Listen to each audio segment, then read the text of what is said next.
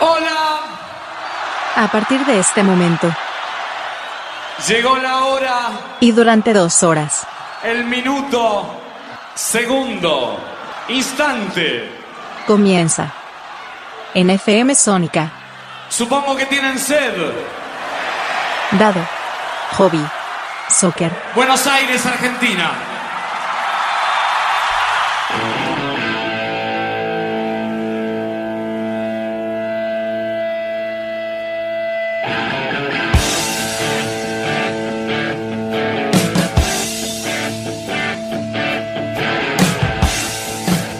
Tengan todos ustedes muy buenas tardes, días, noches, no sé, lo que fuere que están escuchando este programa. ¿Cómo les va? ¿Cómo andan?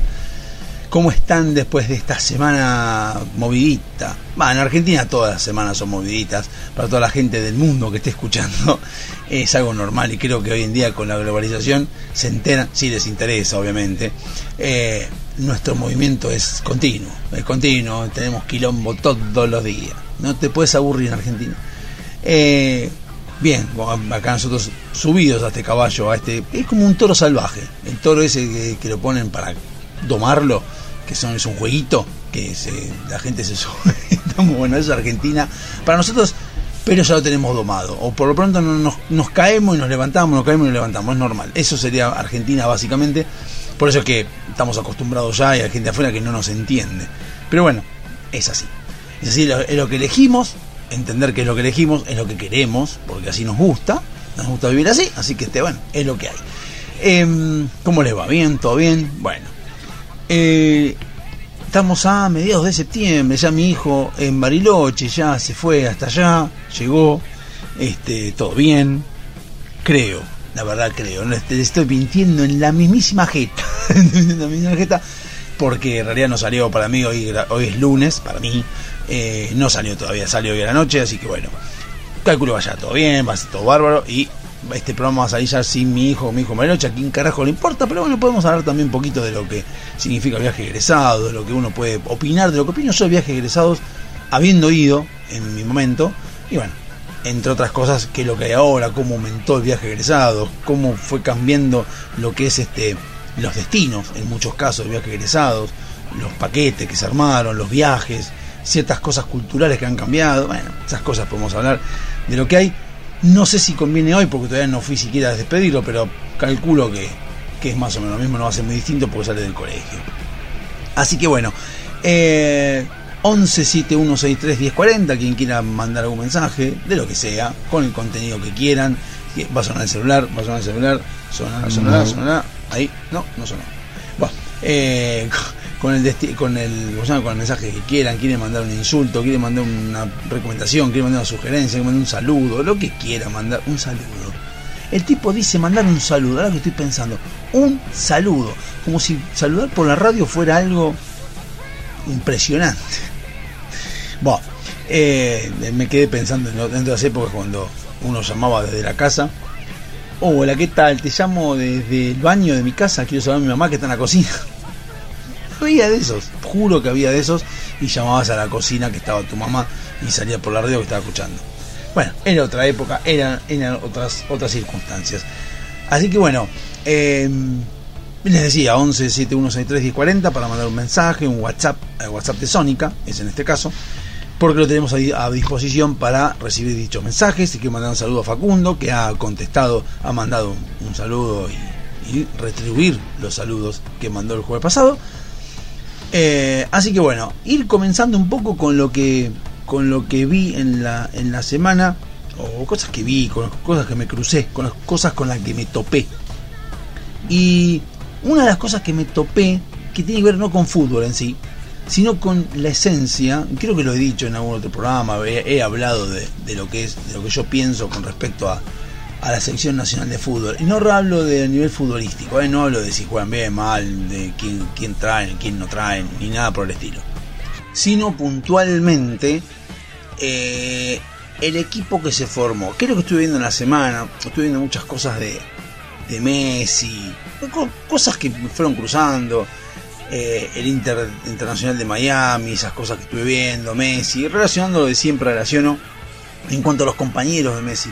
Y también a veces me surgen, por ejemplo, en, en ciertos canales de YouTube, por ejemplo, en Top 5 de la televisión argentina, me sale cuando discutían eh, los panelistas, ponele, y a veces me salen panelistas como Ruggeri, como esto, hablando de el bardeo, eh, de cómo barde, se bardeaban y discutían entre sí.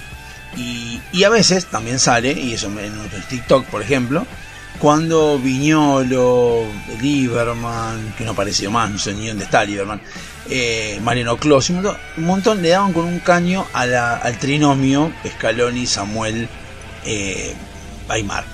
Y le daban con un caño. Y yo me acordaba de eso, y me acordaba, por ejemplo, también de, de, de, Scaloni, cómo le daban, eh, y la humildad de Scaloni. Y en un momento dado me pongo a hablar con una persona, con un compañero de laburo, eh, bostero él, muy bostero, y yo como hincha independiente, hablábamos y él decía que estaba mal porque le, lo ponía mal de que Independiente, que él consideraba un equipo grande, estuviera mal económicamente, mal por la dirigencia, mal por esto, y él le echaba la culpa a las dirigencias. Yo le echaba la culpa a la gente, porque la gente tiene mucho que ver, y si estamos en un país, y se empecé a decir, estamos en un país donde criticaban a Messi, o sea, le daban con un caño a Messi. Que no importa si Messi eh, respondía o no con lo que vos querías, pero claramente era mejor que el resto, claramente podía jugar mal, claramente el tipo no decía nada, porque no es, no era, no es, no es provocador como si lo era Maradona. Eh, y Maradona tenía otro tipo de, de, perfil, era un perfil distinto, era un perfil más guerrero, más de, más de argentino, del gen argentino que no nos gusta eh, y entonces empecé a identificar y a ver, o al menos a elucubrar, una sensación de que Boca e Independiente, que son los que más tienen eh, copas internacionales, que no tienen nada que ver, hablo a nivel deportivo, son como en algún aspecto los genes argentinos juntos, pero los que no nos gustan. El, el bostero es pendenciero, es eh, romantiza la pobreza, es este guacho, es este ventajero, es prepotente, no digo violento, pero es prepotente, es que no le importa, grita, sobrepase, y le importa gritar, le gusta llenar gente, llenar canchas, no le importa mucho el juego. Ahora Bocas empezó a ser un poquito más exitista y más exigente con sus jugadores, pero la verdad es que Boca siempre fue un gen de huevo, huevo, yunta, yunta, yunta. E Independiente es justamente lo contrario en ese aspecto, es más del fútbol bonito, de la charla, de la teoría o sea, siento como que Boca es peronista y, e Independiente es radical. Pero Independiente es radical a nivel de la inutilidad de hablar al pedo de historia, como hacen los radicales, que hablan de Alem, hablan de Alfonsín, y vos decís, ya está todo eso, papá. Hoy en día no estás haciendo ningún tipo de gestión. O sea, ¿qué mierda sos? ¿Entendés? Siento eso. Y Boca es más de vamos todo para adelante, me rompe todo. Entre los dos genes están los genes que no nos gustan. Por eso Independiente y Boca creo que son los más grandes. Y atrás de esos, no los más grandes a nivel deportivo, a nivel gen. Y atrás viene un Racing que quiere ser como Boca, porque defiende a las hinchadas, o sea, defiende el, no, el seguir gritando, o sea, el seguir gritando cuando vas perdiendo, lo cual no sería lógico. Y el River es el Independiente eh, de otra época.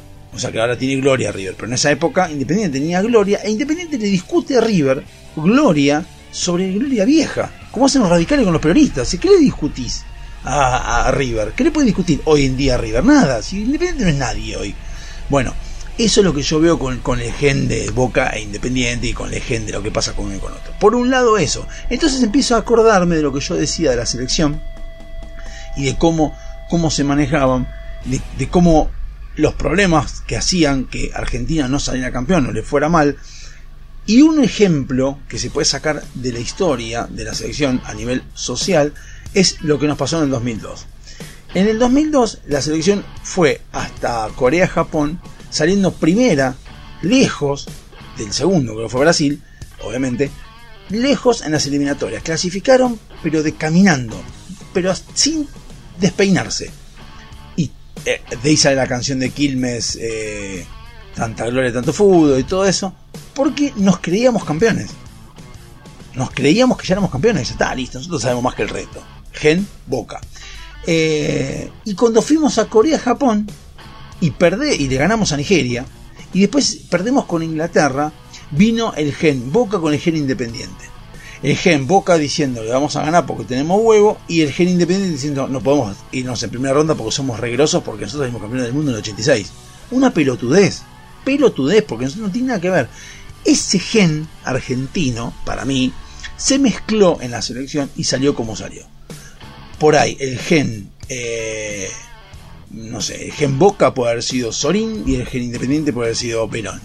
Y se mezcla todo esto y terminamos fracasando. Porque la el, el, golpe de egos. ¿Bien?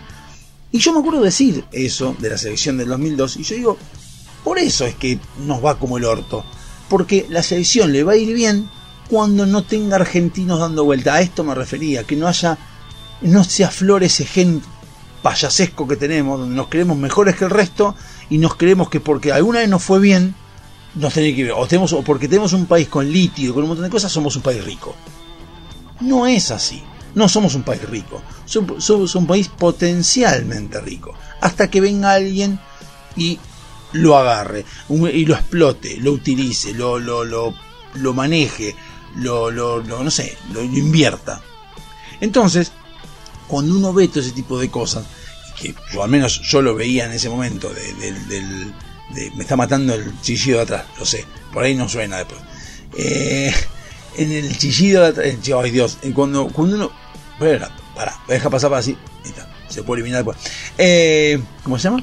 Cuando uno ve todo ese, todo ese, todo ese, pero la puta madre, todo ese, incordio del quilombo que hay con, respecto a los egos que se chocan y demás, porque sabemos que Solín tenía un ego muy grande, y sabemos que la Bruja Verón tenía un ego muy grande, sabemos que Burgos tenía una, una, un ego muy grande.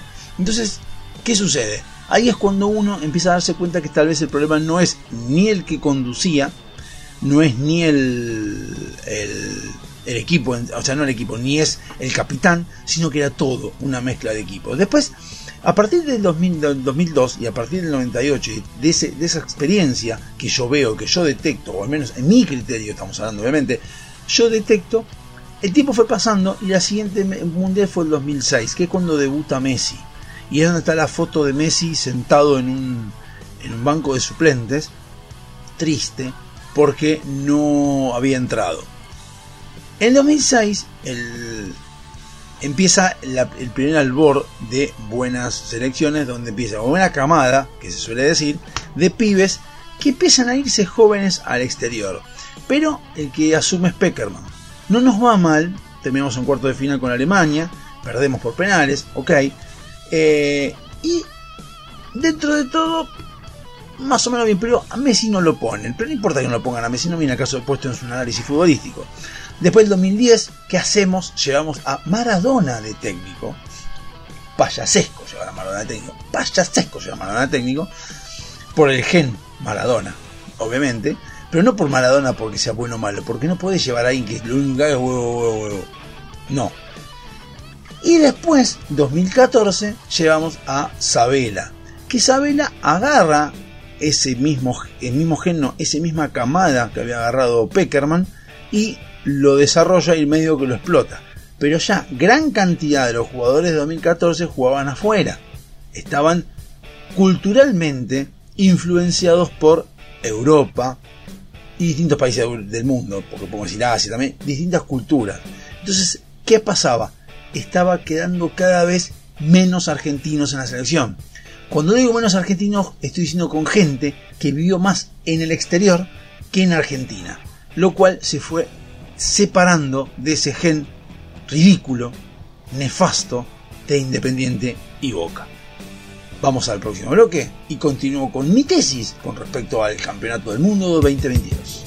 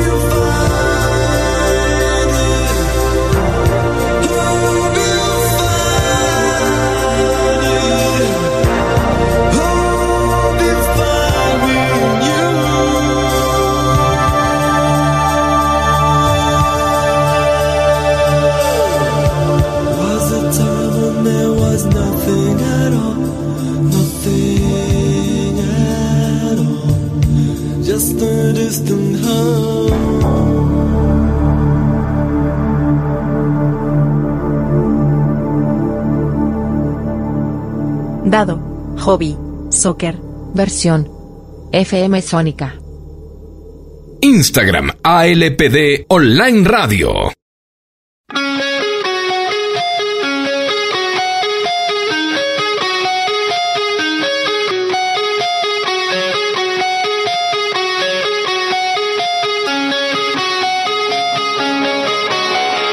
Segundo bloque de dados con soccer 1171631040. Continuando con lo que dejamos en el bloque anterior, también es importante mencionar que todo esto, yo quiero que me gustaría que se haga un paralelismo con la sociedad, no sé si la argentina o todas, sociedad argentina y todo, que es lo que habla más o menos de la sociología, donde todo tiene una trazabilidad y todo va teniendo una causa y una consecuencia que te va llevando a un fin o a una meta que vos te podés poner o no, o es lo que te va a pasar, de acuerdo a las decisiones que vos tomás diariamente. Vos fíjate que yo empiezo desde el 2002 hasta el 2006, 2006 a 2010, 2006 a 2010 a 2014, cómo fue cambiando y fue mutando el estilo, no, no el estilo de juego, no importa estilo no hablo de fútbol como deporte, sino como eh, equipo, o sea, como conjunto de personas que se juntan con un fin en particular.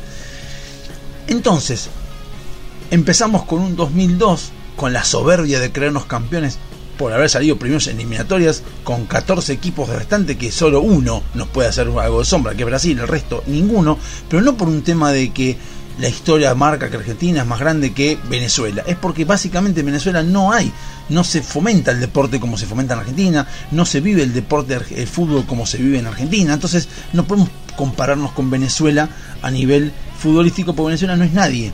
Hoy en día, y esto es un paréntesis que hago con respecto al fútbol argentino, eh, independiente, puntualmente, estamos en la cancha con mi, hijo, y con Platense en un momento en un partido el año pasado, con Platense y Platense nos gana 3 a 1. Me acordé de la gente puteando, Moyano, hijo de puta, decían de todo.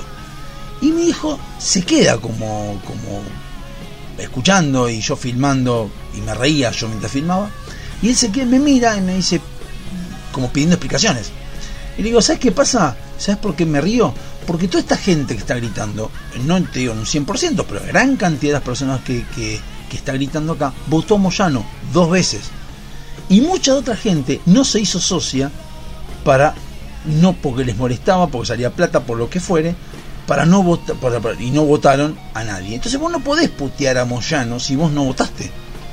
Yo no puteaba, para mí Moyano me parecía siempre un delincuente, pero yo me hacía cargo porque yo no voté. Entonces yo si, si yo decía, uy la puta madre, Moya- Moyano ganó y nos va a hacer mierda el club, yo no le eché la culpa a Moyano, le eché la culpa al que lo votó, no a Moyano.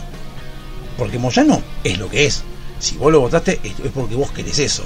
Entonces no te podés quejar después de que, ay, hijo Moyano, hijo de puta. No, yo puteaba a la gente que puteó a Moyano, no a Moyano así. Entonces me reía por eso y le dije, Independiente hoy en día, a lo que es la realidad de hoy, está a la altura de Platense o más abajo. O sea, que Platense le gane es algo normal, no está mal que le gane Platense. De hecho, si Independiente le gana a uno de los grandes, es un batacazo. Batacazo, porque no es Independiente, no está a la altura ni de Racing, ni de Boca, ni de River, ni de San Lorenzo, que son instituciones que son más organizadas que nosotros. Y ahí concateno con si la institución no está saneada y no es seria, no podés salir campeón, salvo que compres campeonatos, nada más, que fue lo que hizo Independiente en 2002. No hay otra forma. Entonces vos tenés que tener primero saneado en la institución para después hacer un buen equipo, para después hacer un, y tener un buen técnico y lo demás. De hecho, es más, teniendo un buen equipo, un buen técnico, es relativo.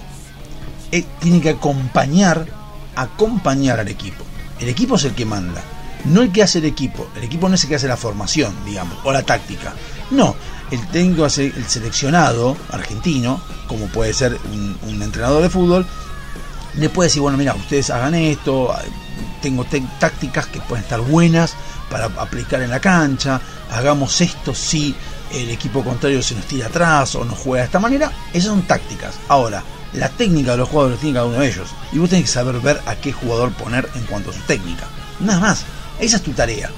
¿Entendés? Y manejar el equipo y ver quién se lleva bien, quién se lleva mal, ver un poco de psicología de qué es lo que están llevando, ver un poco de, de- cómo es un, equipo, cómo se forma, quién, quién es una, oveja negra o quién es una manzana podrida y quién no, ver quién se maneja bien en el vestuario, quién es el líder. Entonces tenés que verlo vos como entrenador. En seleccionado tenés un poco menos de tiempo, pero en el, en en el equipo de fútbol tenés una, una buena buen tiempo. Ahora, Dentro de eso tenés que tener una buena institución que te respalde, que dé tiempo de laburo, que los jugadores cobren todo ese sueldo para no meterte más quilombo. Porque, por ejemplo, tenés un quilombo con dos jugadores se llevan mal porque uno sacó la novia al otro, por ejemplo. Si encima a esto le sumamos que no cobran, que cobran como el orto, que no les dan aumento, entonces eh, la gente, el jugador está mal porque le va como el culo jugando, mal porque no le pagan el sueldo, mal porque le cagaron a la novia, un montón de cosas se llevan como el orto, es obvio. Y si en el medio hay amigos del, del corneado y amigos del corneador, se van allá, y es lógico, porque va a haber la tensión constante, que más o menos es lo que nos pasa en Argentina. Vivimos totalmente eh, nerviosos, totalmente tensos. Por ejemplo, un, ejemplo que yo lo veo en, en las... Hay unas cámaras ocultas que generalmente dan antes de Navidad por lo general, que son en distintos países, ponen por ejemplo una persona vestida de árbol, ¿no? Pasa alguien por al lado y lo asusta. Y esa persona lo que hace es reacción, bueno, en el no- 80% de los casos que yo vi, la gente se asusta, se ríe y sigue caminando. En Argentina lo hicieron dos veces, casi lo cagan a el del árbol. ¿Y eso por qué? Porque vivís pendiente, vivís nervioso. Vivís nervioso de que alguien te robe, de que alguien te, de que pegue, de que alguien te revolee con algo, de que un trastornado te venga con el auto al- a 150 y te pase por encima, que alguien te, te revolee con algo porque tiene gana. Vivimos tensos, vivimos no estresados, tensos. No es lo mismo que estresado. Tensos. Todos vivimos tensos. Y no me refiero a que vivimos tensos por el dólar, porque perdió un... No, vivimos tensos porque la vida cotidiana es peligrosa a veces. Eh, yo entiendo que por ahí en otros países también pasan, porque no es que Argentina solo pasa. Yo sé muy bien, hace muchos años que sé que en Nueva York, por ejemplo, pasa también. Pero si uno no tiene, no tiene problemas económicos, ponele, es como que tenés, bueno, una cosa menos tensa. Al menos una cosa, acá tenemos tens- tens- tensión en todo. Tensión en la seguridad, tensión en la salud, tensión en, en la economía, tens- tensión en todo. Entonces cuando tenemos tensión en todo, vivís tenso. ¿No? Bueno, entonces, un técnico de fútbol no deja de ser distinto a una sociedad. Es una mini sociedad que está en un club deportivo, que tiene una meta, que es salir campeones. Entonces, obviamente es difícil manejar eh, la tensión en, en un equipo. ¿Estamos de acuerdo? Entonces, obviamente todo esto lleva a distintos resultados. Entonces, es cuando uno va viendo cómo va cambiando y cómo se va llevando eh, eh, una mini sociedad para otro lado. Y van cambiando ciertos actores. Hasta que llegamos después al 2018. El 2018, el Mundial del 2018, con todo el quilombo que hubo antes, porque si acordamos un poquito, antes de todo esto, había un quilombo, que no había técnico, que uno renunciaba, que después el Coco Basilia, que después vino otro, hasta que agarran a último momento, a último momento, a eh, San Paoli. San Paoli, un tipo que no, importa eh, que su pensamiento ideológico, no me importa poco y nada, sino que San Paoli era simplemente un resultado. Había, había le había ido bien con Chile y nosotros pensábamos que por poner una persona, tipo una, una, ficha de ajedrez o una ficha de rompecabezas, la ponemos acá, ya funciona bien. Y de repente, no sé, creo que un mes o dos meses antes del mundial. Como si eso fuera la solución. No era la solución, pero nunca va a ser la solución eso, porque es obvio que no. Porque vos necesitas a alguien que tenga un, un laburo, o al menos se acomode dentro del equipo, pero sobre todas las cosas no tenga soberbia. Algo que sí tenía San Paoli. Y creo que el choque que se genera, que es lo que no, no, no supieron ver muchos los analistas políticos, eh, po, analistas futbolísticos, que yo no soy uno de ellos, porque yo la verdad que no analizo políticamente hablando, sino que analizo a nivel social, digamos, o analizo lo que yo, lo que yo veo, tampoco, analista social tampoco soy. Eh, le daban con un caño a San Paoli, lo cual está bien, pero le daban con un caño también a los amigos de Messi. Hablaban de Agüero, de Messi, que los amigos de Messi. Y yo no, porque no tienen que jugar más los amigos de Messi. Y vos fíjate que en esa época, 2018, hace 5 años atrás, era distinta la focalización de todos nosotros. O de muchos de nosotros. Que yo me voy a incorporar en la sociedad o en el argentino. Que considerábamos. No porque me estoy poniendo como que voy a criticar a Messi y yo nunca lo hice. Ni tampoco lo demás. Criticaban al grupito ese porque era lo normal, porque ya había pasado con Maradona, quien Maradona tenía su soberbia, pero Binardo es más obsesivo que él, era más enfermo que él, por eso lo ponía en vereda. Pensamos que, o pensaban que, un grupito de jugadores amigos de Messi manejaban la selección y le ponían los puntos a San Paoli. Cuando años después lo que se demostraba era que esa selección era más unida que la del 2014 o era tan unida como el 2014. Y lo que hacía en contra de esa forma de manejarse soberbia que tenía San Paoli. Nosotros lo que hacíamos, uy Dios, nosotros, lo que se hacía era defender más al técnico porque era la autoridad. Sin entender cómo funciona todo esto, que es en conjunto todo. Que es lo mismo que pasaba con Independiente, que putean a uno, pero sin entender que todos son responsables, un poquito de algo y mucho de algo. Todos son responsables. Entonces en 2018 viene San Paoli y la selección lo que hace es un cortocircuito con el técnico porque justamente no querían a alguien que fuera soberbio, que se crea más que el resto, sino que sea parte del grupo. 2018 el ayudante era Scaloni y Scaloni va a la selección. Y ahí es donde se cruzan todos los caminos de todos. Se juntan los caminos de Scaloni de como un técnico que no, no estaba corrompido por eh, Argentina.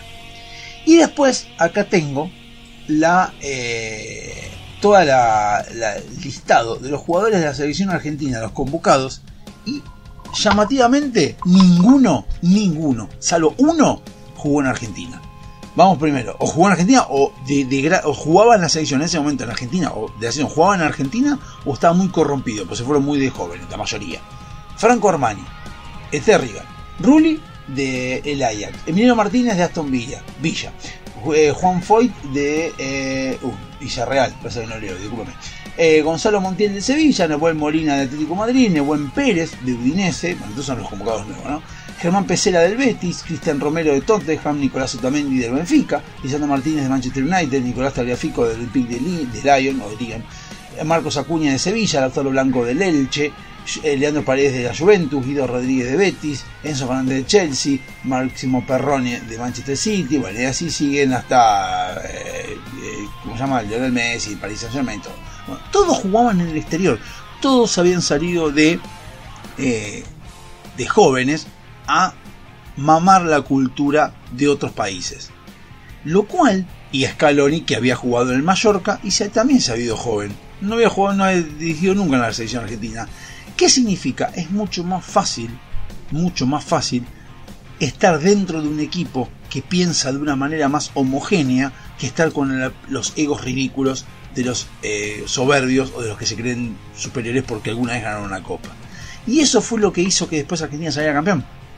Básicamente, entender de que eh, en equipo se hace entre todos, no tirando ni la historia por encima ni el huevo, huevo, huevo, ninguna de las dos cosas. Y esto nos enseñó mucho, mucho en lo que corresponde y se dio, por fin, lo que yo creo, que Argentina iba a salir campeón o le iba a ir bien el día que no haya argentinos en la selección. Y esto demostró de que no hay argentinos. Y ni te cuento lo que viene en 2026. Que vienen argentinos, que estos que están acá, más los que nacieron afuera, que están nacionalizados argentinos. Peor todavía. Yo creo que en 2026 nos va, a ir, mucho mejor que en 2022. Pero esto no es porque son mejores jugadores. Simplemente es porque tienen otra cultura. Sacaron, se sacaron encima ese gen maligno que tenemos como argentinos, en algunos casos bastante arraigado. Nos vemos en un rato. Hasta luego.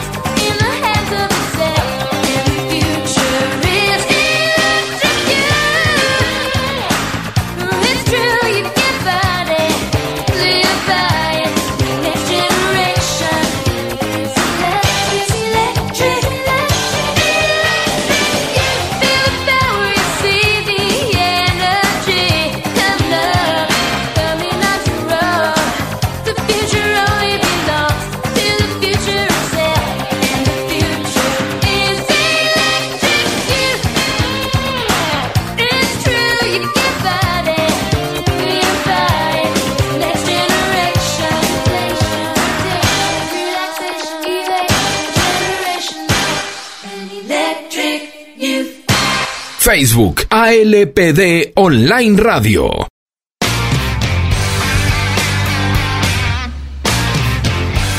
Tercer bloque de Dados Hobby Soccer y 11 7163 1040. Hemos pasado recién por tres bloques, dos bloques que estuvo relacionado con el fútbol, básicamente, o menos con la sociedad en sí, o cómo hemos visto de otra forma los, los distintos manejos del fútbol y cómo hemos visto un desarrollo. Yo creo que lo que estaría bueno ver de todo esto es los cambios generacionales y los cambios sociales que están provocando, que yo los veo, o sea, a ver, yo los estoy viendo a nivel general, ¿no? A nivel macro.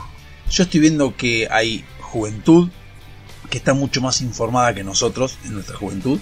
Ahí veo juventud que está viendo que hay otras salidas. No hablo de mi ley, no, no estoy hablando de política, estoy hablando de otro tipo de sociedad donde están chocando intereses sobre lo que hablaba antes de la selección. Eh, por eso hay mucha gente por ahí, no confundida, pero sí gente que yo considero que es inteligente y que tiene está leída, está instruida, un montón de cosas. Todavía no es que tienen el gen de lo viejo, sino que tienen el gen de lo que funcionaba bien antes, o que ellos vieron que funcionó bien, o que ellos creen que así debe ser. Eh, como dije el programa anterior, yo veo mucha, mucha, mucha gente, muchos periodistas, mu- mu- muchos de, de los, bares, lamentándose, como por ejemplo ahora Bonadeo, que mandó una nota, una, porque se fue la, la, hija se fue a vivir a- creo que a Australia, eh, mostrando que, que, bueno, los hijos se van y, y todo ese, ese llanto, ese llanto permanente, de mostrar cómo los hijos se van y cómo se, se desangra la familia y cómo se deshoja la familia. Y yo siempre dije lo mismo y lo digo últimamente, digo, a ver si nos posicionamos en, una, en un lugar donde no veamos de un solo lado del mostrador, no veamos de un solo lado y del lado que más nos conviene a nosotros, que es lo que mismo hablaba de lo de Boca, de Independiente, de la selección, del técnico y demás. No veamos de un solo lado, veamos de todos lados, de los dos lados, y después saquemos conclusiones. Porque, a ver, uno entiende que, que no es lindo que tu hijo o hija se vaya a otro país para eh, afrontar el futuro, para tener oportunidades, para desarrollarse, para lo que sea. No está bueno. Pero no está bueno no porque se vaya, creo yo, no porque se vaya, sino que no está bueno porque lo que vos querés es que tu país le dé la oportunidad donde vos vivís, le dé la oportunidad de desarrollarse para que de esa manera no tenga que irse y la puedas ver a tu familia, a tu hijo, hija, sobrino, que sea, lo más, el más mayor tiempo posible porque vos no te podés ir. Entonces, llorar porque vas a extrañar a alguien es lógicamente algo totalmente valedero desde ya, pero al mismo tiempo medio egoísta. Porque ir a, a- tu hijo y llorarle diciendo, no, quiero que te vayas, por favor, estás pidiéndole que no haga lo que él quiere o lo que ella quiere. Y eso no está bueno. Entonces, en realidad tendrías que sentarte y decir, a ver, ¿qué es lo que estamos haciendo mal? Porque los hijos se van. O porque, o porque se está haciendo mi hijo que no quiero que se vaya. Mi hijo y hija e hija que yo tengo, quiero que sean felices. A mí no importa dónde. Si acá o donde fuere. Sería buenísimo que acá. Pero si no es acá, que sea donde sea. Yo si son felices no necesito más nada. No quiero que hagan lo que yo quiero que hagan. Va a haber una redundancia. No quiero que hagan todo acá, que lo hagan donde ellos quieran. Incluso más, aunque el país este fuera excelente, fuera primer mundo, si se quieren ir a vivir a Paraguay, es un tema de ellos. A mí no me molesta que se quieran ir. Y eso es lo que hay que entender como eh, que seamos todos libres, ¿no? En, primera instancia. Pero lo que yo hablo, esto puntualmente, que los periodistas y la gente habla de que no quieren los chicos se vayan. Pero nadie habla, o pocos hablan, muy pocos, hablan de ponerse del otro lado. Y decir, che, pará. Yo sufro porque mi hijo se va. Perfecto. ¿Por qué no sufrís? O sea, a mí yo sufrí, a ver, a ver, quiero decir, yo sufro mucho más de ver que mi hija no puede alquilar, sufro más porque veo que mi hijo no consigue laburo, sufro más porque mi hija no puede vivir sola, no puede proyectar, no puede comprarse una casa, no puede comprarse un auto, de vacaciones le cuesta un huevo, me sufro mucho más por eso que porque se quiera ir a otro país. Y veo que la gente en general sufre más porque se van y no porque realmente no pueden lograr lo que tienen que lograr en el país donde ellos viven. Porque también para ellos es un incordio. O sea, a ver, pensémoslo. Tampoco es que se quiere ir y dice, ah, me voy recontento a otro país y estoy re feliz. No, las pelotas. El que está se está yendo dejando a sus amigos, a sus amigos de toda la vida. O sea, una persona que tiene 20 años, 21 años y se va, tiene amigos de hace 10. O sea, esos amigos de que conoce de 10 años los tiene y vivió, convivió toda su vida con esos amigos, se está yendo a otro país, lo está dejando de lado. Está dejando novio, está dejando costumbres, está dejando cosas que le van gustando, fiestas, salidas, un montón de costumbres que fueron mamando en la adolescencia. Entonces, no me vengan a hablar de que irse y que dejar al hijo irse es el mayor dolor. Porque vos sos grande, vos los, engendraste a tu hijo para justamente para que sean felices, para educarlos, para tener un montón de cosas, pero no para que ellos tuvieran eh, hacer lo que vos quieras, para que estén al lado tuyo. Entonces es muy egoísta el tema ese. Es muy egoísta el tema solo llorar porque se van. Vos llorar porque no pueden lograr las cosas. Y después, si en tu país se pudieran lograr las cosas, sí, llorar porque "Eh, qué pena que te vas. Ahí sí, pero sabes que tu país le está dando la posibilidad, no quieren. Que también es una decisión de ellos, obviamente. Pero yo veo que está muy, muy eh, pasado para, para el lado de- del, dolor y para el lado de siempre pensar en uno mismo que tu hijo te abandona. ¿Por qué se va?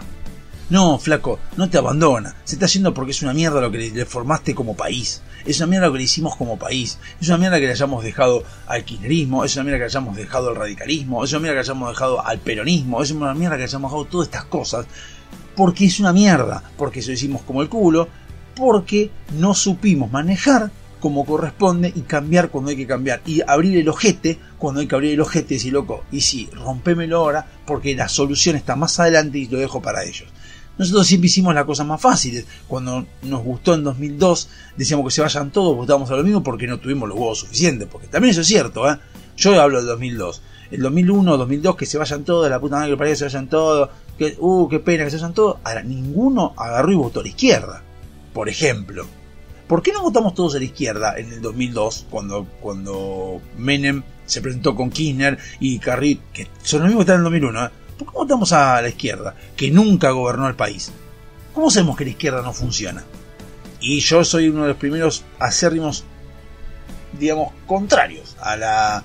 a la. a la. ¿cómo es? a la izquierda.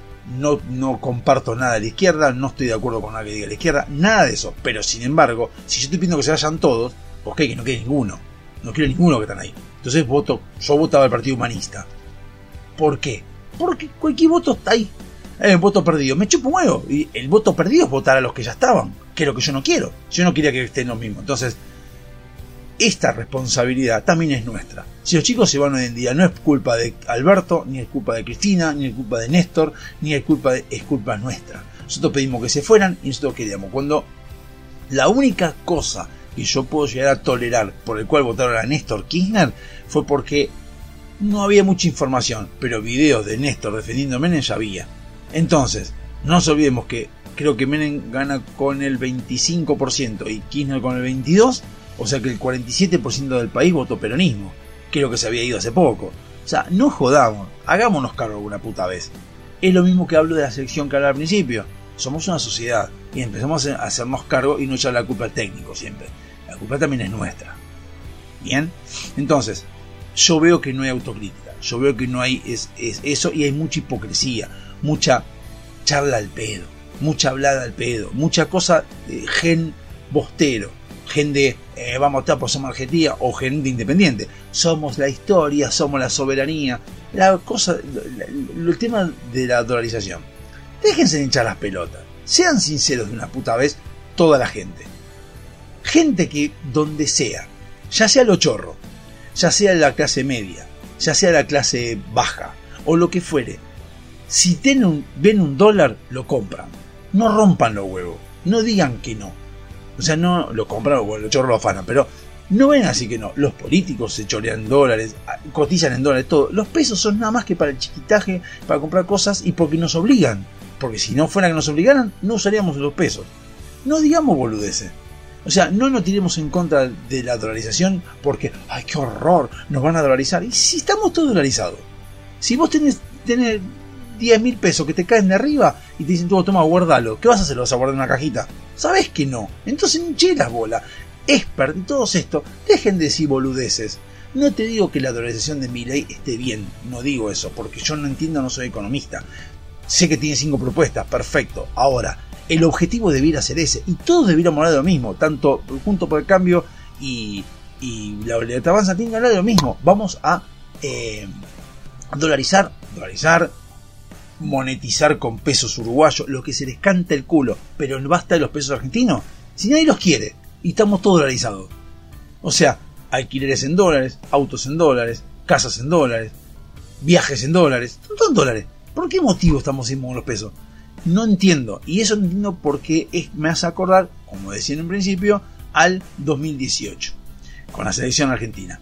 Estamos todos a las puteadas contra el técnico, pero no contra nosotros. No contra entender qué es lo que pasa. O sea, todos queríamos un gran técnico, pero no veíamos que la selección estaba haciendo, se estaba formando o estaba intentando juntarse a sí misma. Si loco, hagamos un equipo, hagamos algo que seamos sinceros. No necesitamos un técnico que nos venga a decir lo que tenemos que hacer, sino que nos venga a guiar y acompañar en un proceso. Esto es lo mismo. Entonces necesitamos un presidente, en todo caso, que nos venga a acompañar con lo que nosotros queremos, no que nos venga a decir qué tenemos que hacer. Mucha gente necesita que le digan lo que tienen que hacer, pero la mayoría no. Entonces ahora que pongamos los huevos sobre la mesa y digamos, sí, ¿sabes qué? Dolarizar, ir a los dólares, vamos a los dólares porque estamos todos dolarizados. Ok, perfecto, ¿qué tenemos que hacer? Y vamos a tener que eh, liberar los pesos, vamos a tener que ver, este, eh, aguantar un toque porque vamos a tratar de sincerizar, sincerar, hemos dicho, sincerar, que estamos todos dolarizados. Perfecto, bueno, habrá que sufrir y sufriremos un poco más y sí, un poco más. ¿Qué va a hacer? Es así. Pero ¿por qué pasa esto? Por lo que pasó anteriormente, no por lo que pasa ahora. No importa si gana Milei o Bullrich ahora y nos vamos a dolarizar y vamos a sufrir por culpa de Milei o Bullrich. Vamos a, a sufrir por lo que nos pasó en los últimos 20 años. En la selección pasó lo mismo, en el 2002 no fue como el orto, en el 2004, 2006 no fue más o menos bien, en, 2000, en 2010 nos no fue como el culo, o más o menos bien, en 2014 nos fue un poco mejor, llegamos a la final, llegamos a la final y, nos mostró claramente, la vida nos mostró que todavía estábamos verdes para ser campeones, no porque el Messi no lo tuviera, porque estábamos verdes todavía. 2018 no fue como el orto, porque no fue como el orto, pues llegamos a octavo final, no fue como el orto igual, y en 2022 salimos campeones del mundo, con un equipo eh, fijo. Esto que se formó en 2022, yo dudo, dudo, pero pongo las manos casi en el fuego de que esto se pueda modificar.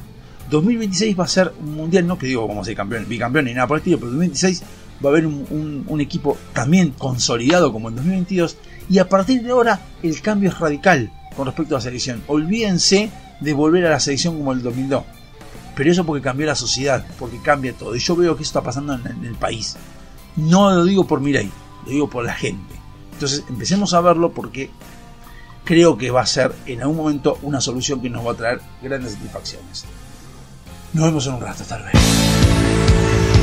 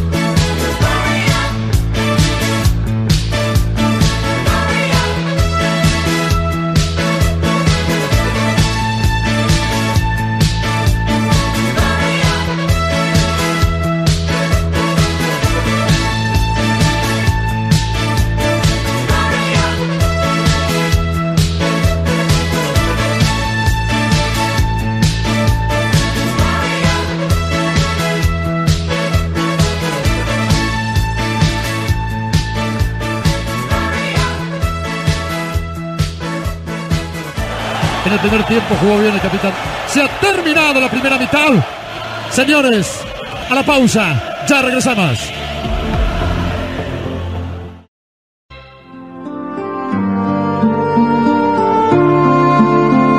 Mientras tanto, aquí, en la gran ciudad, una nueva hora comienza.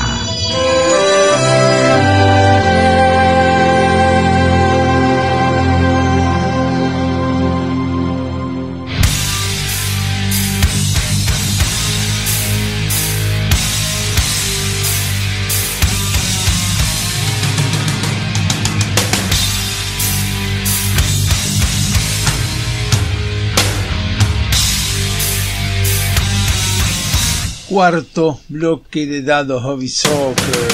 Estamos nuevamente aquí. A veces me quedo pensando y digo, ¿cómo hablo de política, no? Todo el tiempo hablar de lo que uno ve. Yo creo que antes no me importaba tanto la política, reconozco cuando era más, más adolescente o más purrete, digamos.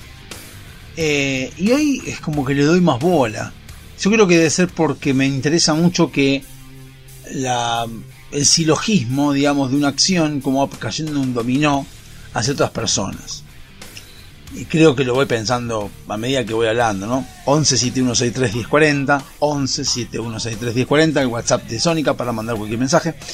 Y retomando lo que estaba diciendo antes, es como que no sé si es el, el hecho de que la nueva generación me trajo a mí eh, opiniones o nueva información, pero a mí fui una persona siempre, soy una persona bastante curiosa en que me gusta saber más que los resultados, sino cómo se llega a esos resultados. O sea, eh, me fascina, digamos, saber que por ejemplo hay eh, ejercicios matemáticos que tienen dos o tres formas de resolverse, incluso llegando, pero llegando a la misma, a la misma solución, digamos. Entonces, digo, la pucha, cómo se llega al mismo lugar mediante distintas fórmulas o distintos formatos, distintas formas de hacer las cosas. Entonces, cuando se hace, qué sé yo, una torta o, algo, me gusta saber cómo se va haciendo. Y me gusta ir viendo el proceso de cómo son las cosas que se van formando y cómo se va llegando el proceso. Y yo creo que todas las modificaciones, que todo el camino que uno toma para cualquier lado, ya sea el camino físico a donde vamos a ir a un lugar o o un proceso que va haciendo, cualquier desvío en el medio del camino, cualquier desvío en el medio del camino puede derivarse en un, en un destino distinto. O sea, así. Yo creo que uno va por un, no sé, un camino haciendo, actuando de una manera y solo cambio en una actitud sin, eh, sin ver ese foco, ese, ese destino final que uno quiere tener o ese objetivo que tiene como, como en algo, eh, se puede desviar. Y puede ser, puede ser un camino más largo, puede ser un camino más corto, puede ser un camino más, más fértil, un camino más seco, árido, lo que fuere.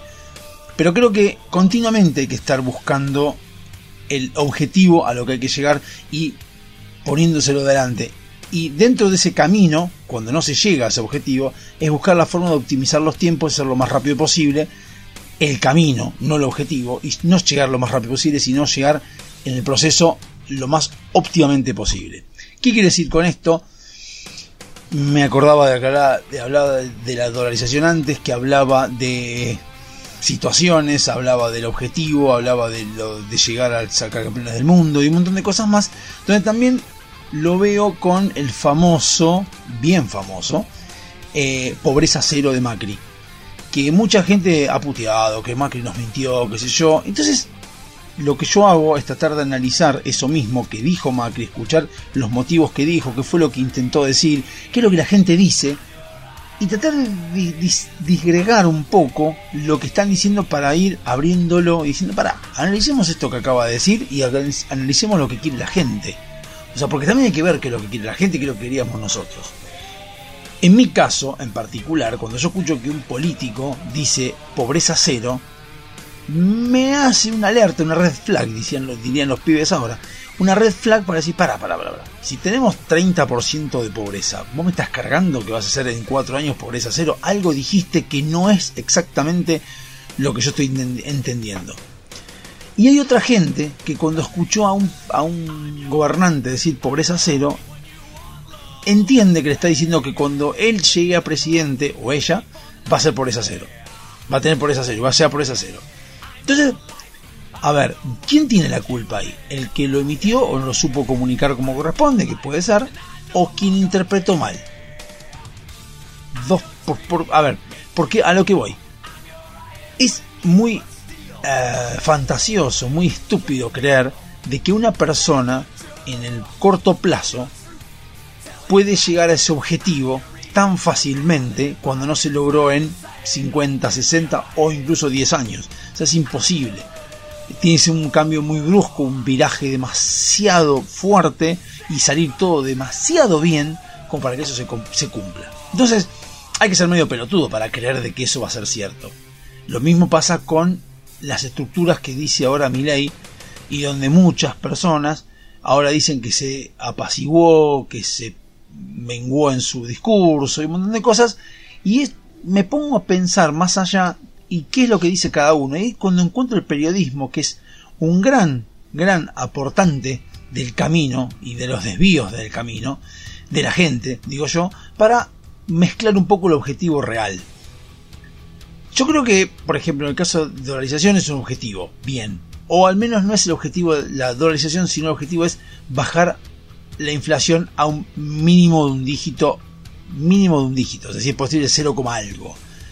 Entonces, para llegar a ese objetivo, obviamente que de movida va a haber que, va a haber que hacer un viraje importante, un cambio de, rumbo, eh, un, un cambio de componentes, un cambio de condimentos, lo que fuere, para poder ir hacia ese eh, inflación cero. Que creo que todos estamos de acuerdo con que queremos inflación cero. No creo que ninguno quiera inflación de 24% mensual. Lo dudo que alguien lo quiera. Entonces, a alguno le puede convenir, obviamente, por eso digo que lo dudo. No dije que estoy seguro, dije lo dudo. Entonces, ¿qué pasa? Si una persona viene y te trae su forma de llegar a, a, a ese nivel cero, yo tengo que escuchar y tengo que tratar de sacar la mayor cantidad de información a esa persona, de, de lo que sea, de videos, de consulta que le pueda hacer o de lo que fuere, para entender qué es lo que quiere decir. Por eso que yo recomiendo en YouTube un montón de videos de, de Milei, un montón de videos de, de Ocampo, de Emilio Ocampo, donde explica cómo harían ellos, en el caso de llegar, para tener eh, inflación cero y cómo llegar a dolarizar, o al menos, sí, dolarizar, eh, a tener básicamente eh, inflación de 0% o menos, de un dígito al menos, que para nosotros sería hoy en día sería un, un- una ilusión, ya prácticamente, porque no vamos a bajar de 12. Entonces, del otro lado tenés a otra persona que también lleva su lleva su propuesta de llegar a a, inflación cero con la- el bimonetarismo, con el Banco Central, con lo que sea. Van llegando con su idea. Y después está la tercera opción, que lo que está diciendo es, vamos a hacer, eh, vamos a tener inflación cero, pues yo se los prometo, cuando alguien es gobierno. Es medio complicado que alguien prometa algo cuando ese gobierno no lo está haciendo. O sea, no- no se entiende mucho. O sea, bueno, sí se entiende que es eh, una dicotomía que están diciendo a propósito para poder llevar votos. Bien, entonces, por ejemplo, y en el caso de Bregman y compañía, no están dando una propuesta para inflación cero, sino están dando una propuesta para que los, los, los, em, trabajadores ganen 500 mil pesos, lo cual sería buenísimo. Y una pregunta que también es cierta, ¿por qué 500 mil y no un millón? ¿Por qué 500 mil si es tan fácil? Entonces, cada uno tiene un objetivo. Lo que yo digo es, todas las veces que se trabaja, gane Bullrich o gane Milley, es buscar ese objetivo del 0%. ¿Cómo? Y se va a lograr en años tal vez. Tal vez no lo va a ver ni Bullrich, ni Milley, ni yo, ni nadie. Pero hay que empezar a laburar y día tras día llegar a ese esfuerzo de, eh, de lograr la inflación cero. Eso creo que hay que hacerlo igual, aunque no nos querramos y el objetivo que queremos todos. Eso es el punto número uno. El punto número dos es sincerarnos un poco como sociedad. Esa pelotudez de salir a decir no quiero que el dólar sea mi moneda porque yo entrego la soberanía y bla bla bla bla. Cuando después ahorras en dólares es una pelotudez. Seamos sinceros. No, lo hacemos en dólares porque el dólar fue el que ganó y creo que una vez hace poco eh, YouTube me mostró por qué el argentino se volcó al dólar. Hubo un momento en la historia en el cual el dólar pasó a ser la, mon- la segunda moneda nuestra, o la primera, lo que fuere, porque hubo un tema, no me acuerdo de qué, que lo adquirimos el dólar, no, no fuimos al euro, salvo cierto gobierno que fue a los euros y los bolsos, nada más que eso, y fue al euro puntualmente porque era más chiquito que el dólar, porque está claro por qué fueron, o sea, por qué los bolsos eran de euros y no de dólares, porque de euros había billetes creo que más grandes, había de 500 euros, pero más son más chiquitos, al ser más chiquitos entraban más billetes en bolso que dólares. Básicamente es por eso, no hay ningún tipo de otro motivo. Entonces, ante eso, eh, hay un motivo en el cual uno va a llegar. Entonces, decir que Argentina se maneja en pesos, decir la pelotudez de cobro en pesos o gasto en pesos. Cobras en pesos porque no te queda otra, porque te pagan en pesos. Y gastás en pesos porque te cobras en pesos. Pero no significa por eso de que no te puedas pasar otra moneda. Si mañana cobraras en dólares, pagarías en dólares. O sea, ¿cuál es la diferencia? Me gustaría ver, por ejemplo, son utopías que yo hago, que me imagino, mañana mi empresa, mi empresa, agarre y diga, bueno, ¿saben qué? A partir de ahora le vamos a pagar en dólares, a todos, perfecto. Agarro los dólares, no me imagino yo yendo a cambiar pesos. Salvo que el lugar tipo Carrefour, Coto o lo que fuere me diga no te aceptamos dólares. Ahora, en el momento en que a mí me paguen en dólares, en mi caso serían 600 dólares aproximadamente, que sea aproximadamente 600 dólares, seguramente, seguramente a partir de ese momento, Carrefour va a decir acepto dólares. Punto. Y a medida que mañana paguen 600 dólares a mí, 500 dólares al otro, 300 dólares al otro, las los, los, los, ¿cómo se llama? Los eh, comercios van a empezar a aceptar dólares y van a empezar a poner los precios en dólares. Recientemente en TikTok hay un hay una, un lugar, un, un tipo que filmó, Ciudad del Este. Ciudad del Este es un lugar que va mucha gente internacional, perdón los líos de los quilombos de atrás, que son en Paraguay. Y cobran en dólares, ponen los precios en dólares, en paraguayos, no sé cómo se llaman los paraguayos, guaraníes creo, ¿eh? y en dólares. Están los dos. Tú puedes elegir uno o el otro y te sale directamente cuánto vas a pagar. Entonces vos mañana a mí, la empresa donde yo trabajo, me pagan dólares, voy con los dólares y compro en Carrefour, compro el Milkout en Carrefour y lo voy a pagar en dólares. ¿Cuánto está? Un dólar y pico. Voy a poner, voy a poner mil, o mil, mil pesos el Milkout, un dólar con 25 el Milkout. Voy y lo pago. Entonces, saquemos esa pelotudez de decir que, ah, no, porque los dólares, nosotros no, porque perdemos la soberanía, perdemos esto, una pelotudez, todo eso es una boludez gigantesca, porque la realidad es que nosotros, los seres humanos, necesitamos el dinero para canjear por cosas, no importa el dinero, lo que importa es las cosas y los servicios, es lo que nos importa, necesitamos un medio para ponerle un precio y poder regular mentalmente cuánto vamos a pagar por un café, por este, una torta, por un par de zapatillas, es tener un precio de referencia. Nada más que eso. El dinero es eso, nada más es un medio, no es un fin. Juntar billetes no sirve de nada. De nada. Lo que sirve es juntar bienes y disfrutar de servicios. O contratar servicios. Bien, ese es todo el tema. Entonces, decir la pelotudez de perdemos soberanía por la dolarización es una boludez. Perdemos soberanía si se van empresas, perdemos soberanía si no hay trabajo, perdemos soberanía si los recursos naturales se los regalamos a otros, perdemos soberanía si no producimos nada en el país, perdemos soberanía si no podemos ser libres en nuestro mismo territorio. Ahí es perder soberanía. Eso es perder soberanía. El billete, que sea un billete aparte, que tener que depender de la inflación del, tesoro, tesoro americano, de la Reserva Federal, me chupa un huevo, porque la Reserva Federal tiene 8% anual, creo que tenía como gran cosa, y nosotros tenemos un 12% mensual. O sea, prefiero depender de la inflación de la, Reserva, de la Reserva- Federal que del Banco Central Argentino. Así que no echemos las pelotas, seamos crezcamos de una vez, ya dejemos la boludez de adolescente. Nos vemos un rato.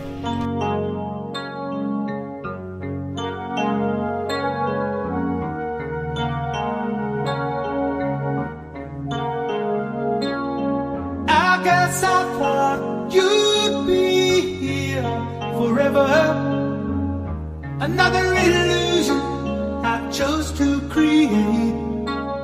You don't know what you got until it's gone. And I found out a little too late. I was.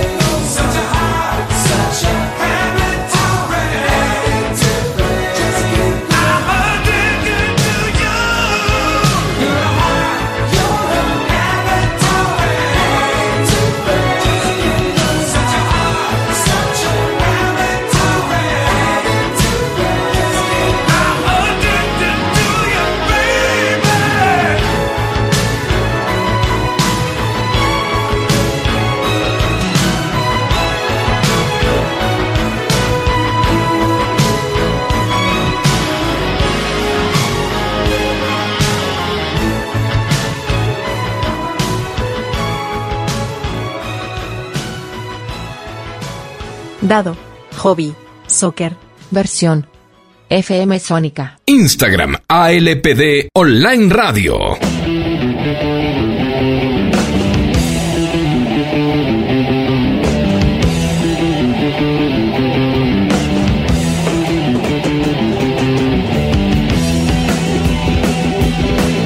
Quinto bloque de Dado Hobby Soccer.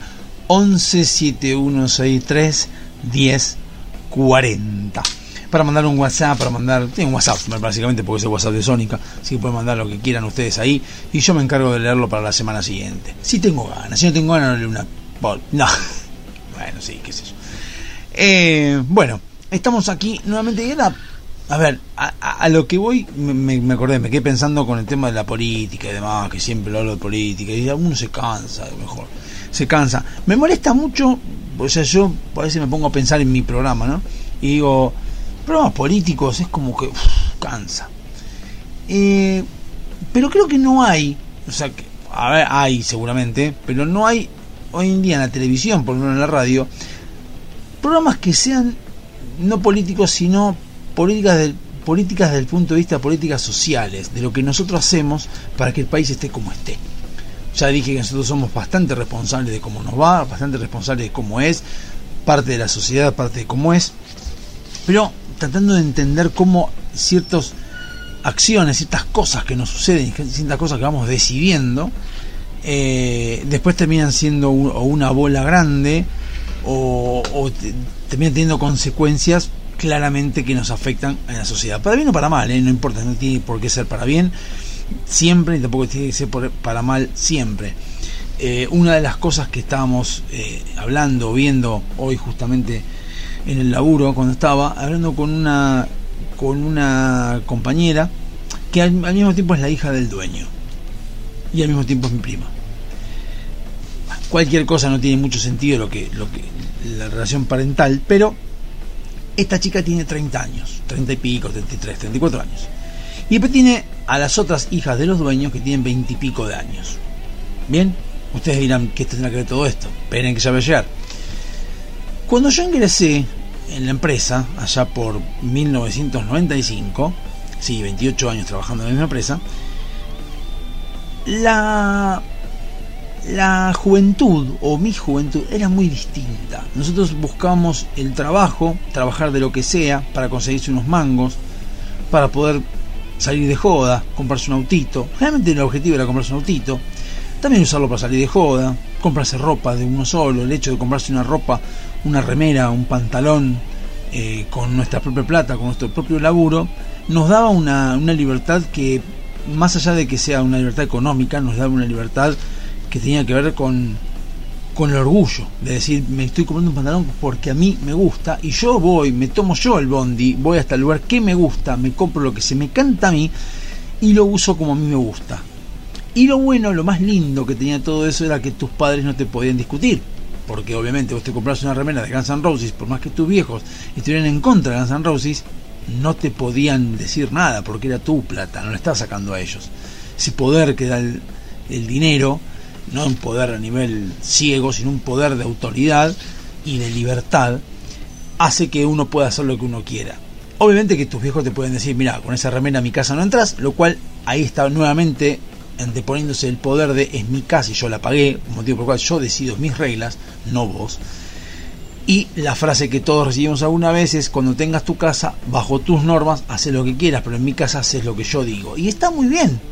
Y esos límites, esos tipos de cosas, nosotros lo entendíamos. Entonces, nuestro objetivo era salir de ese yugo familiar, digamos, de, de de esa dominación familiar, decir, che, loco, me quiero ir a vivir solo, quiero ir a trabajar solo, quiero ganar mi plata solo, porque realmente quiero hacer lo que yo quiero.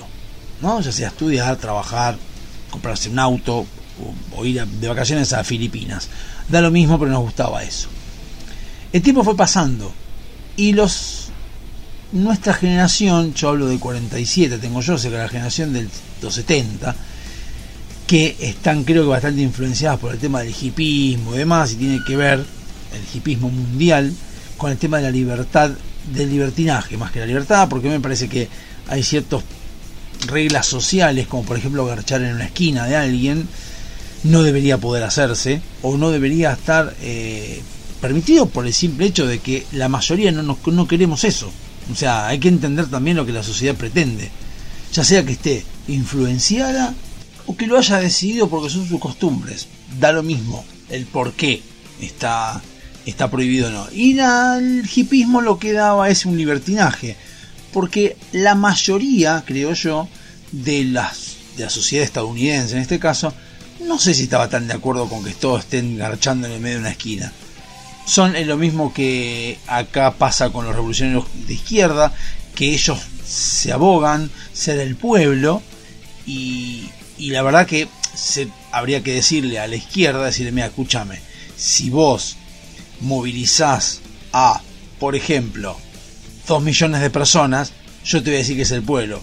Porque ni siquiera es el 10% del país, es el 5% de la población de la Argentina. Yo te voy a decir, es cierta representatividad, 2 millones de personas. Ahora que muevas 10.000 personas, 30.000 personas, es mierda, es nada.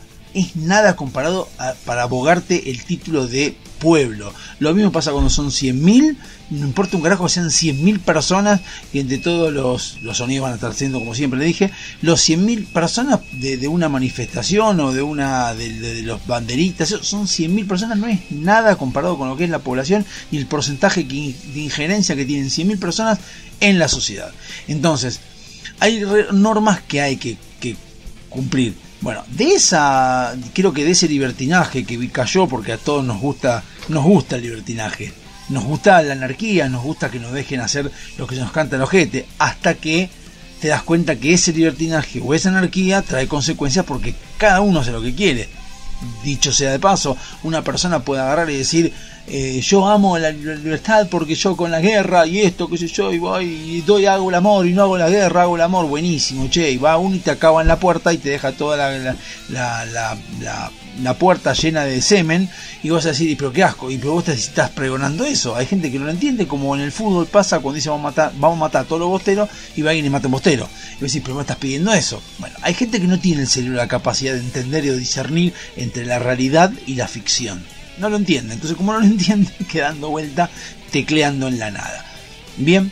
Entonces todo eso fue pasando y a medida que fue creciendo se fue empezando a proteger mucho a los chicos, se fue empezando a entender de que a los chicos hay que protegerlos y dejarlos eh, ser libres y dejarlos que se vayan manejando como sea sin límites porque pobres. Yo me acuerdo ver mi generación teniendo hijos y diciendo a mi hijo yo lo voy a dejar que haga lo que quiera, que sea libre, sin ataduras, sin responsabilidad. Decís, pensabas, ¿no? Pero no, pero todo tiene que tener cierta límite, cierta responsabilidad. ¿Cómo va a decir que haga lo que quiera? Sí, porque quiero que mi, mi hijo sea libre, no como yo, que a mí me estuvieron maltratando toda mi vida. Y empezás a analizar un poquito más y entendés que no es que estuvo maltratado, sino que simplemente quería cosas que no se le dejaban hacer. Hay muchos que sí, pero se me entremezcla de los que realmente tuvieron ese problema con los que lo tuvieron o se pensó que lo tenían. Bien, bueno, siguió avanzando el tiempo, siguió pasando la, la idea de, de todo y se va llegando cada vez más a una sociedad mucho más permisiva, donde hay pibes que creen que porque son menores de edad pueden delinquir y si cuando delinquen no los meten presos y los defienden, entonces obviamente el pibe no tiene la culpa si nace y le están mostrando que su terreno es pueden robar y nadie les va a decir nada, dicen, es claro que voy a robar. Total cual es, más fácil robar, es más adrenalínico robar, entonces ¿para qué lo voy a hacer si nadie me va a castigar? Y eso pasa con un montón de cosas. O sea, en, en la sociedad que uno habla y uno, uno lo, lo va viendo, yo lo, por lo menos lo veo con 47 años, ¿por qué, la, ¿por qué digo que la sociedad se fue decayendo en una debacle? Justamente porque no hay consecuencias ni hay ningún tipo de, castigo contra el que hace las cosas mal llegó al punto de que la soga es tan alta, tan larga la soga, se deja la soga tan larga que llega un momento en el cual van tirando, vas tirando y te vas dando cuenta con que, por ejemplo, ayer andando con el auto y doblando en una avenida, en una avenida cerca de mi barrio, un tipo en bicicleta por el medio de la calle, contramano, sin luces, 8 de la noche. Y le digo, cuidado, ponete una luz, bobo, le digo, me reputió. Me reputió porque esa persona pendeja, tendría unos veintipico años, ella está acostumbrada a que el solo hecho de existir y solo hecho de ser joven ya te hace mérito, te hace, digamos, pasivo de tener un montón de derechos, entre comillas, o beneficios o, o ciertas ventajas que el resto no debe tener. O sea, en su pensamiento, en su mente, le hicieron creer de que él puede ir contramano, no puede no respetar las reglas y que el que le hace respetar las reglas es un rompebola. Un viejo puto, un viejo meado, como dicen muchos los seguidores de Milley, que realmente son detestables como los kirchneristas, como cualquier persona que sea fanática de otra persona. Una persona fanática de otra persona es simplemente una persona que no tiene cabales, que no tiene los fundamentos claros y está pensando en una pelotudez tras otra porque un ser humano es imperfecto. Vos no podés ser fanático de un ser humano, podés fanático, ser fanático de las acciones de ese ser humano, como por ejemplo puede ser Maradona, que sea fanático de sus jugadas, pero no podés defender a Maradona como persona. Porque Maradona tiene, tuvo sus imperfecciones como tienen todos. Como tiene Messi también, todo el mundo tiene imperfecciones.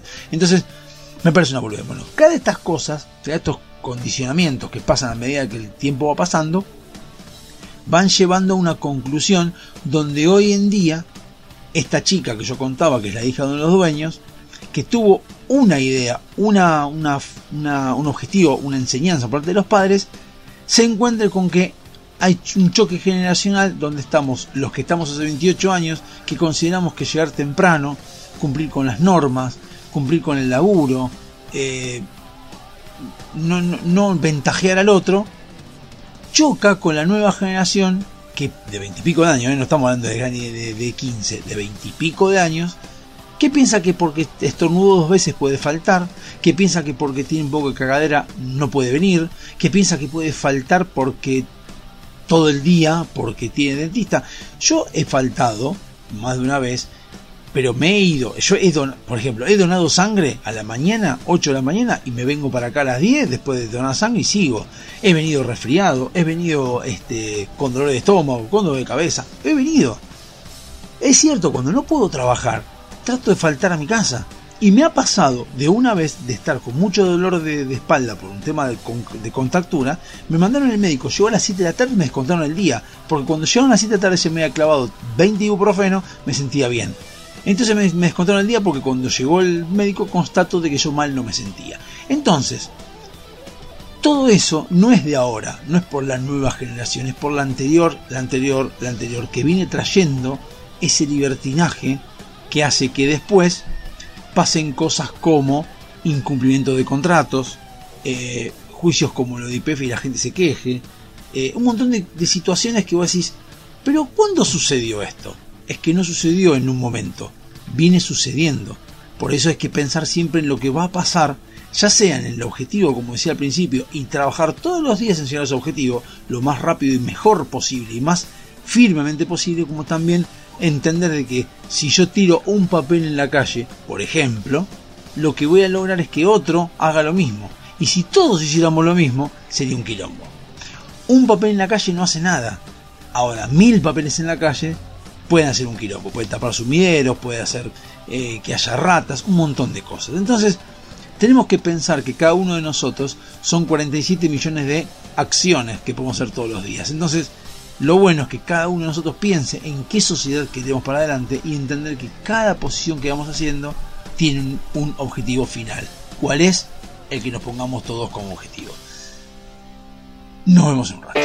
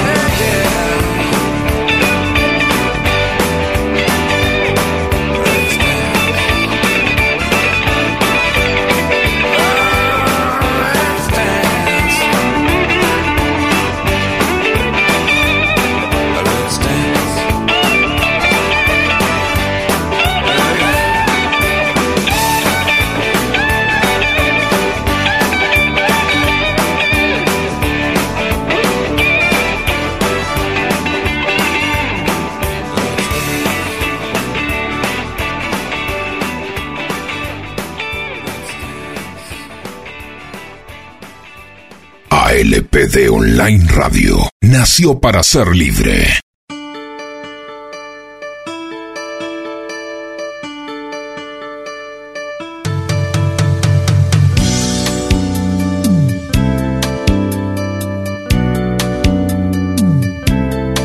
Último bloque de dados Hobby Soccer 11 7163 1040. Estamos aquí por ALPD Online Radio. Yo no dije nada de la radio, ¿no? En todo el programa. Bueno, lpd.com.ar si quieren ver eh, la, programa- la programación, tiré, no, si quieren ver algunas boludeces que todavía no están actualizadas. A veces que me. Ah, el objetivo, como dije siempre, el objetivo no es ganar plata con la radio, así que la intención es sacarnos el, despuntar el vicio, digamos, sacarnos las ganas de grabar algún otro programita, esas cosas, así que ahí está. Eh, pueden escuchar, pueden bajarse por Google Play nomás, porque por App Store no está todavía, ni creo que esté aparentemente. Eh, ALP de radio, pueden bajarse y escuchar música. Ahí vamos, vamos modificando la música, vamos poniendo cosas nuevas y demás. Por LPD, como les decía, online radio, o si no por FM Sónica los jueves de 17 a 19 horas. Estoy dejando botellas en el piso, por eso estoy haciendo algunos ruidos. De 17 a 19 horas es por FM Sónica y ahí es donde va a llegar los mensajes de WhatsApp diciendo, ¿qué hace gordito? ¿Cómo anda? ¿Todo bien? Y me mandan mensajes y los contesto a quien quiera. Al amigo Facundo, que está del otro lado del mostrador en este momento, calculo que son las... y en este momento deben ser más o menos, hablando por Sónica, eh, por eso digo Sónica, deben ser las 7 menos 20 más o menos, 7 menos 20, porque viene, o 7 menos cuarto, termina el último bloque, viene un tema y después termina el programa y después a hablar otro, que no sé si sigue el que estaba, aquel, la verdad, aposta. Eh, yo soy como una isla yo con Sónica, porque si bien tengo a las puertas del delirio los martes, eh, ahora estoy como una, yo grabo para LPD en realidad, y en el medio escucho que hay eh, programación de Sónica, pero no tengo idea si estará eh, en pensar callejero, no sé cómo se llamaba el programa. Bueno, eh, les contaba de los procesos, de cómo es el tema de, de entender la situación y los mensajes de la gente, por eso que hay veces que también hay que entender mucho y para tratar de interpretar. Es muy difícil, creo que muy difícil identificar personas, sobre todo hoy en lo que es eh, la globalización de Internet y lo que logró Internet entender muchas cosas. Por ejemplo, hay una, cosa que me viene a la mente ahora que hablan de que hay muchos seguidores de Milei que son insoportables, que son agresivos y tienen razón. Yo no digo que no, porque hay muchos pelotudos, pero pelotudo hay por todos lados. Ese tipo de personas hay por todos lados. Y si esto también abrimos el espectro de que hay un montón de gente que está paga para hacer eso, hoy en día con la inteligencia artificial hay gente que está, no gente, sino hay bots que hacen eso recurrentemente a propósito para generar discordia. De hecho, cuento también, no sé si alguno lo sabía, yo creo que, que sí. A ver, voy a buscar y para ustedes va a ser inmediato, para mí va a ser una búsqueda, pero esperen un segundo. Tai se llama la, se llamaba, perdón, la inteligencia artificial que les leo rápidamente que dice, una inteligencia artificial se vuelve racista, antisemita y homófoba en menos de un día en Twitter. Hitler no hizo nada malo, fue uno de los muchos mensajes de la inteligencia artificial de Microsoft llamada Tay. En menos de 24 horas pasó de decir que los humanos eran super gay, eso güey, perdón, recopados, a odiarlos a todos. Tai es un programa informático diseñado para mantener una conversación casual y fluida con jóvenes de 18 a 24 años. Es una inteligencia artificial adolescente que aprende a medida que habla con los humanos. Sin embargo, el experimento de Microsoft no funcionó demasiado bien. A medida que Tai interactuaba con personas, se volvía cada vez más xenófoba, mal hablada y sexista. Se hizo simpatizante de Hitler y acabó deseando a muchos que acabasen en un campo de concentración. En uno de sus tweets acabó diciendo que esperaba que las feministas ardiesen en el infierno, pese a haberlas defendido al principio. Hitler tenía razón, odio a los judíos, dijo en, en otro post. Así, Microsoft se había, se había visto obligada a borrar todos los mensajes ofensivos, pedir disculpas y desactivar la inteligencia artificial.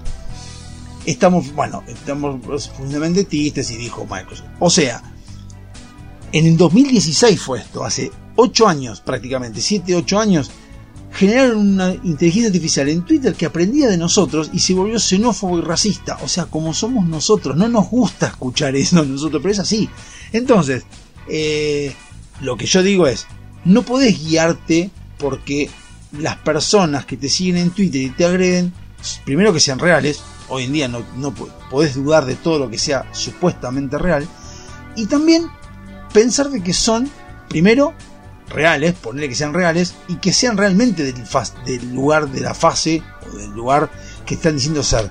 Por ejemplo, tranquilamente puedo ser yo, una persona paga, totalmente apolítica, que me diga, che, toma, te pago tanta plata por, por tweet, ponele, ir y tenés que agredir a, a, los de a los burrichistas o a los masistas.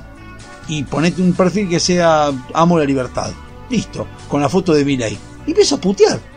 Entonces, también existen de esos, también existen de los de los que son masistas, de los que son kirchneristas, que lo hacen para provocar al otro. Por ejemplo, lo pueden hacer para hacerlos quedar mal al otro, también. Puede ser que, que sean justamente encubiertos que están haciéndolo para bardear, entonces vos pensás que porque tienen la foto de Milei son mileístas y realmente son masistas. Hay de todo. Entonces vos no podés creer si hasta hace poco tiempo atrás, y eso es fundamental, no podías creer todo lo que te dicen, solo, solo la mitad de lo que ves en la vida real. Imagínate en la digital peor todavía, no podés creer todo lo que ves. Por eso pasa lo que pasa con las redes sociales y después que terminan votando a quien terminan votando. Entonces hay que saber discernir cuando hay una diferencia, cuando hay una, una realidad. Y si antes era no creas todo lo que te dicen y solo la mitad de lo que ves, diría yo es que no creas nada de lo que te dicen, nada de lo que te dicen, y, de lo que ves, analizalo, pensalo, buscalo, rechequealo. Haz el laburo periodístico que debería hacer todo el periodismo. No lo hagas, no esperes que otro lo haga por vos. Eso es fundamental hoy en día, en los tiempos que corren, que obviamente van avanzando vertiginosamente. Entonces, yo me encuentro con un montón de situaciones donde eh, a veces que, que la persona a la que dijo algo lo dijo de una manera y la gente lo tergiversa o lo interpreta de otra manera y genera eso violencia en la sociedad, violencia en lo que fuere, en el género, en un montón de lados y no están teniéndolo en cuenta realmente como debe ser y como debe estar apuntado y como es el objetivo. Entonces, si una persona dice voy a, pregonar siempre ir por el camino hacia la pobreza cero, no significa que te va a dar pobreza cero, sino que todos los días deberíamos trabajar para tener pobreza cero. Esa es la idea. Acá pasa exactamente lo mismo. Entonces, hay veces en las que yo me encuentro con ciertas situaciones que se dan eh, de gente que putea por putear. En base a esa puteada o en base a ese análisis errado, hace una serie de conclusiones que no son reales. A ver, tampoco quiero decir que Milley no es Hitler. O sea, Hitler fue Hitler y Milley es Milley. Punto. Son dos cosas distintas en dos contextos distintos. Porque decir que Hitler fue la única persona de- asesina y que hija de puta y que esto es muy abarcativo, muy totalitario, es una respuesta bastante ridícula, pero bastante ridícula. ¿Y por qué digo bastante ridícula? Porque justa, Hitler seguramente tenga esos pensamientos, de hecho los virtió en un libro y lo escribió y vos decís, sí, es un pelotudo lo que dijo o estoy en desacuerdo. Pero había un montón de gente más que estaba a favor de Hitler. Y había mucha gente más que hacía cosas a favor de Hitler o en nombre de Hitler. Como también en nombre de Dios, en nombre de Jesús, en nombre de un montón de cosas. No es nada más que la Iglesia Católica o eh, el nazismo eh, la referencia a Hitler. Hay un montón de gente. Lo mismo que Perón, era un tipo que defendía y que era amigo de Hitler o adoraba a Hitler o admiraba a Hitler y a Mussolini. Y eso está claro porque lo dijo Perón y porque están las evidencias empíricas que lo dicen. Ahora, vamos al contexto del 1945. Yo no lo sabía y no quiero ahondar en esto. Pero por ejemplo, un, país que era bastante, bastante jodido era Japón. Hoy en día lo ponemos a Japón como un gran país, un país referencial, un país eh, referencia. Pero Japón no era referencia en la época de la Segunda Guerra Mundial. Entonces, vamos a la realidad, o la primera, ahí no me acuerdo, si la primera o la segunda, bueno, no era Japón precisamente, no, la segunda, no era Japón precisamente eh, un país pacífico, país lindo, no, entonces, para entender las cosas tenemos que estudiar, tenemos que leer todo lo que hay. Hoy nos permite Internet entender muy, o sea, más allá del el círculo de lo que uno está entendiendo, de lo que uno está leyendo. Por ejemplo, eh, un ejemplo así rápidamente, presidencia de Menem. Uno puede poner la presidencia de Menem, hasta hace poco era una lectura que está en el manual Caperuz, por ejemplo, y lo podías leer y te decía, ahí escribía ya sea a favor o en contra de Menem, y te escribía la presidencia de Menem. Hoy se puede ver de un montón de... se amplió el, el espectro, se amplió el, el ángulo de la información, y puedes empezar a escuchar de un montón de lados qué es lo que hizo Menem, eh, testigos, testimonios de un montón de gente, y no es nada más que lo que leas en ese manual.